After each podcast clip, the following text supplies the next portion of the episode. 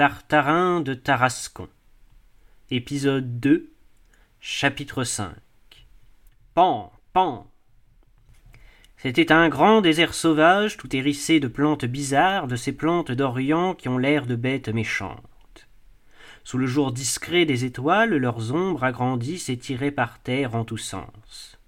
À droite, la masse confuse et lourde d'une montagne, l'Atlas peut-être, à gauche la mer invisible qui roulait sourdement. Un vrai gîte tentait les fauves. Un fusil devant lui un autre dans les mains. Tartarin de tarascon mit un genou en terre et attendit. Il attendit une heure deux heures rien.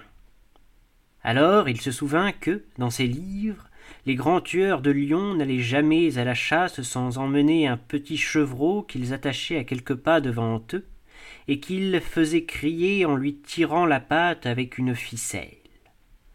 N'ayant pas de chevreau, le Tarasconnais eut l'idée d'essayer des imitations, et se mit à bêler d'une voix chevrotante.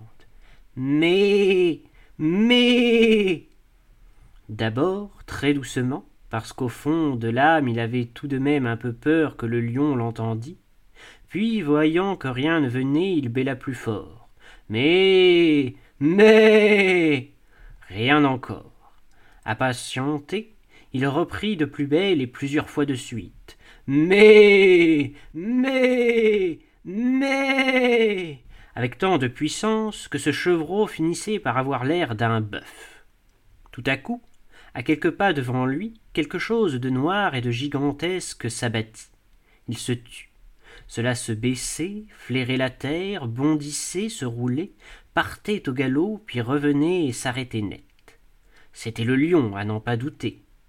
Maintenant, on voyait très bien ses quatre pattes courtes, sa formidable encolure et deux yeux, deux grands yeux qui luisaient dans l'ombre.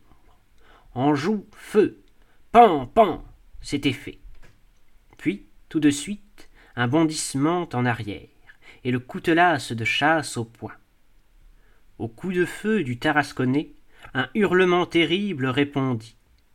Il en a cria le bon Tartarin, et ramassé sur ses fortes jambes, il se préparait à recevoir la bête.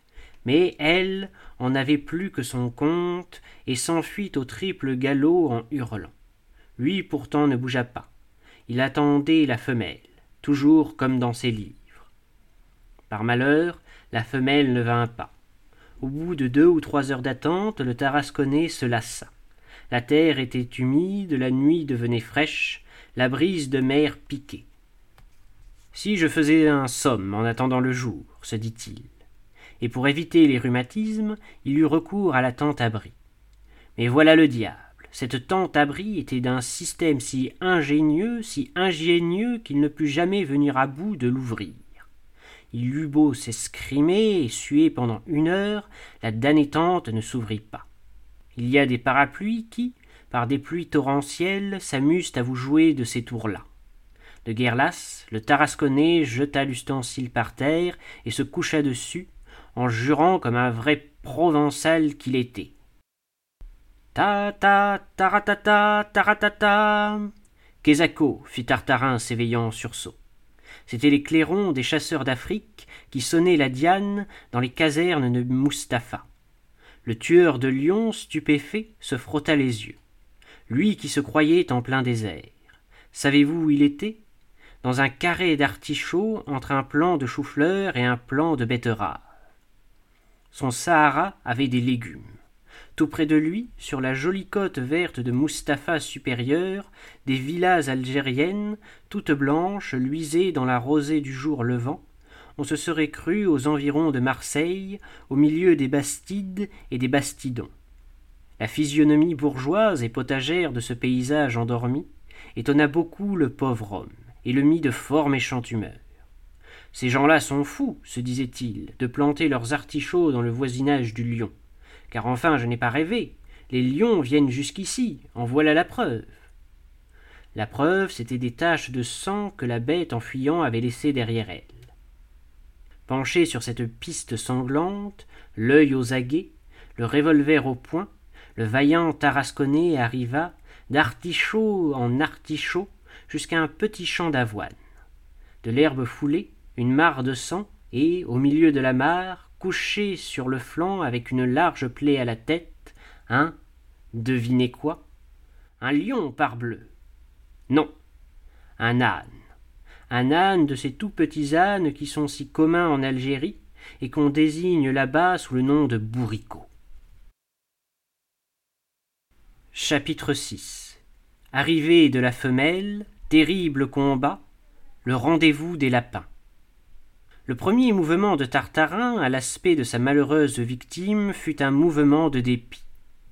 Il y a si loin en effet d'un lion à un bourricot.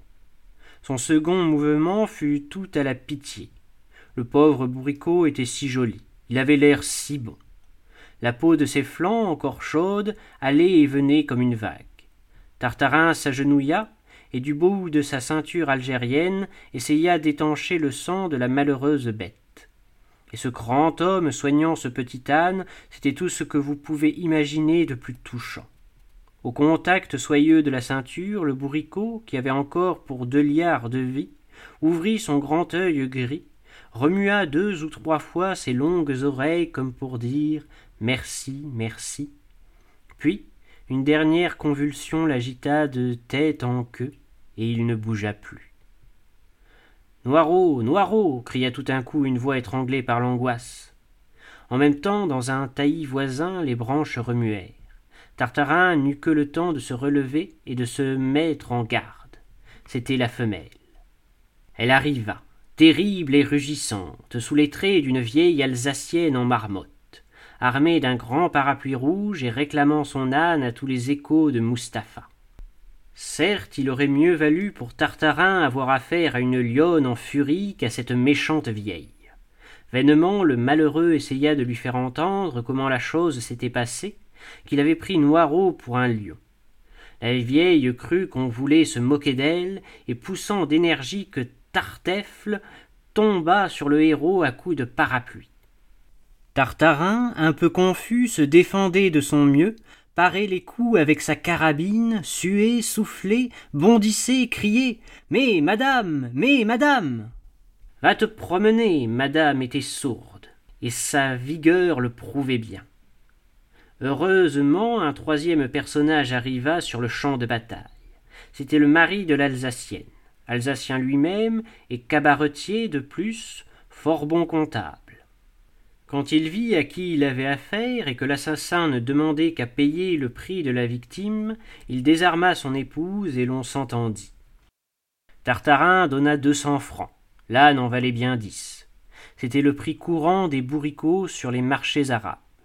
Puis on enterra le pauvre Noirot au pied d'un figuier, et l'Alsacien, mis en bonne humeur par la couleur des douros tarasconnais, invita le héros à venir rompre une croûte à son cabaret, qui se trouvait à quelques pas de là, sur le bord de la grande route. Les chasseurs algériens venaient y déjeuner tous les dimanches, car la plaine était giboyeuse, et, à deux lieues autour de la ville, il n'y avait pas de meilleur endroit pour les lapins. Et les lions? demanda Tartarin. L'Alsacien le regarda très étonné. Les lions? Oui, les lions, en voyez-vous quelquefois reprit le pauvre homme avec un peu moins d'assurance? Le cabaretier éclata de rire. Ah. Ben. Merci. Des lions. Pourquoi faire? Il n'y en a donc pas en Algérie? Ma foi, je n'en ai jamais vu. Et pourtant voilà vingt ans que j'habite la province. Cependant, je crois bien avoir entendu dire, il me semble que les journaux, mais c'est beaucoup plus loin, là-bas, dans le sud. À ce moment, ils arrivaient au cabaret un cabaret de banlieue, comme on en voit à Vanves à Pantin, avec un rameau tout fané au-dessus de la porte, des queues de billard peintes sur le mur et cette enseigne inoffensive, au rendez-vous des lapins. Le rendez-vous des lapins. Ô Bravida, quel souvenir Chapitre 7 Histoire d'un omnibus, d'une moresque et d'un chapelet de fleurs de jasmin. Cette première aventure aurait eu de quoi décourager bien des gens. Mais les hommes trempés comme Tartarin ne se laissent pas facilement abattre. Les lions sont dans le sud, pensa le héros. Eh bien, j'irai dans le sud. Et dès qu'il eut avalé son dernier morceau, il se leva, remercia son hôte, embrassa la vieille sans rancune, versa une dernière larme sur l'infortuné Noiraud, et retourna bien vite à Alger avec la ferme intention de boucler ses malles et de partir le jour même pour le sud. Malheureusement, la grande route de Mustapha semblait s'être allongée depuis la veille. Il faisait un soleil, une poussière. La tente-abri était d'un lourd. Tartarin ne se sentit pas le courage d'aller à pied jusqu'à la ville, et le premier omnibus qui passa, il fit signe et monta dedans. Ah. Pauvre Tartarin de Tarascon. Combien il aurait mieux fait pour son nom, pour sa gloire, de ne pas entrer dans cette fatale guimbarde, et de continuer pédestrement sa route, au risque de tomber asphyxié sous le poids de l'atmosphère, de la tente-abri et de ses lourds fusils rayés à double canon. Tartarin étant monté, l'omnibus fut complet. Il y avait au fond, le nez dans son bréviaire, un vicaire d'Alger à grande barbe noire. En face, un jeune marchand mort qui fumait de grosses cigarettes. Puis un matelot maltais et quatre ou cinq moresques masqués de linge blanc, et dont on ne pouvait voir que les yeux. Ces dames venaient de faire leur dévotion au cimetière d'Abdelkader, mais cette visite funèbre ne semblait pas les avoir attristés. On les entendait rire et jacasser entre elles sous leurs masques en croquant des pâtisseries. Tartarin crut s'apercevoir qu'elles le regardaient beaucoup. Une surtout, celle qui était assise en face de lui, avait planté son regard dans le sien et ne le retira pas de toute la route.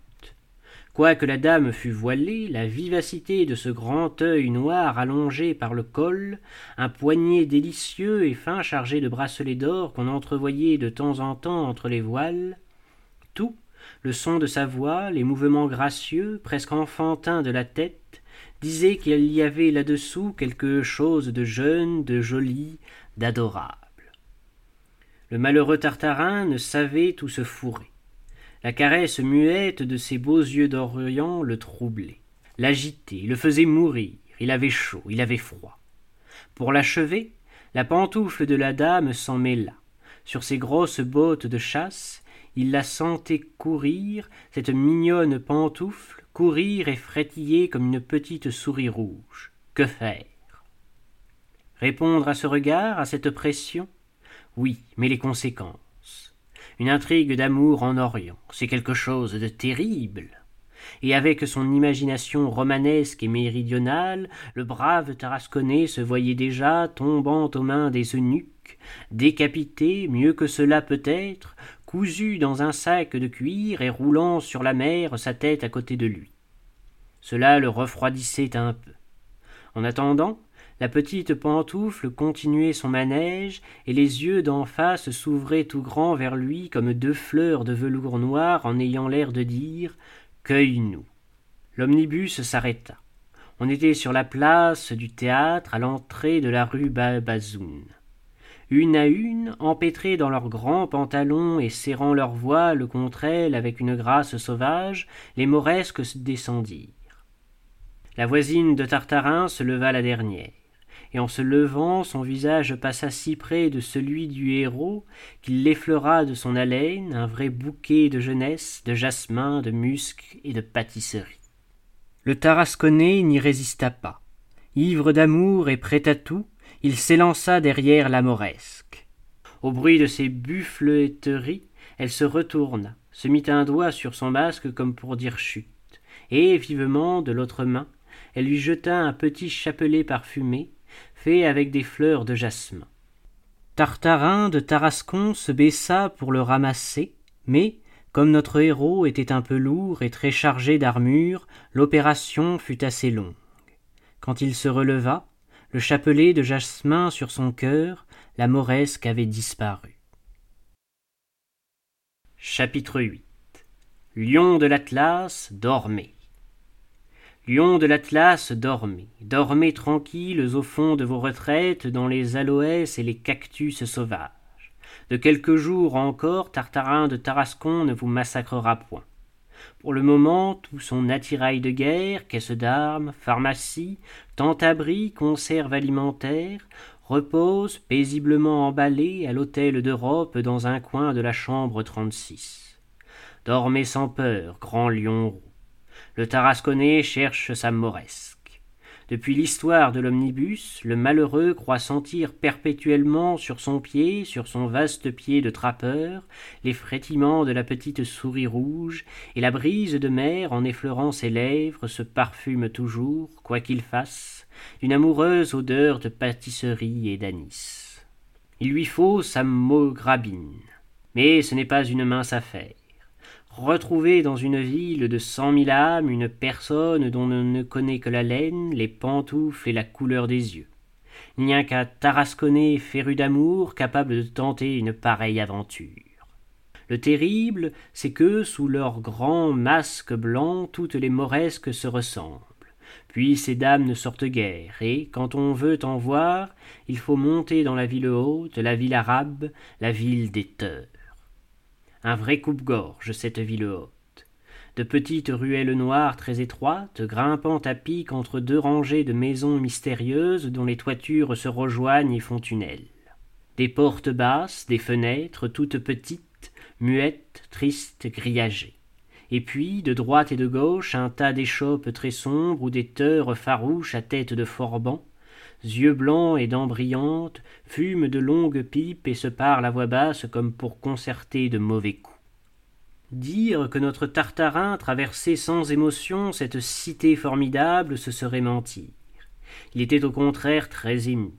Et dans ces ruelles obscures, dont son gros ventre tenait toute la largeur, le brave homme n'avançait qu'avec la plus grande précaution, l'œil aux aguets, le doigt sur la détente d'un revolver tout à fait comme à Tarascon en allant au cercle. À chaque instant, il s'attendait à recevoir sur le dos toute une dégringolade de nuques et de janissaires, mais le désir de revoir sa dame lui donnait une audace et une force de géant.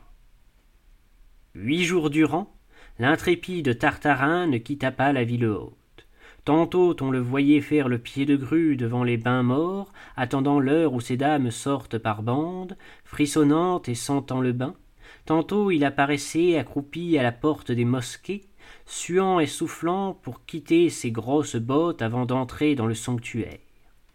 Parfois, à la tombée de la nuit, quand il s'en revenait navré de n'avoir rien découvert, pas plus au bain qu'à la mosquée, le tarasconnais, en passant devant les maisons mauresques, entendait des chants monotones, des sons étouffés de guitare, des roulements de tambours de basque, et des petits rires de femmes qui lui faisaient battre le cœur. Elle est peut-être là, se disait-il. Alors, si la rue était déserte, il s'approchait d'une de ces maisons, levait le lourd marteau de la porte basse et frappait timidement. Aussitôt, les chants, les rires cessaient. On n'entendait plus derrière la muraille que de petits chuchotements vagues, comme dans une voilière endormie. Tenons-nous bien, pensait le héros. Il va m'arriver quelque chose. Ce qui lui arrivait le plus souvent, c'était une grande potée d'eau froide sur la tête, ou bien des pots d'orange et de figues de barbarie, jamais rien de plus grave. Lion de l'Atlas dormait.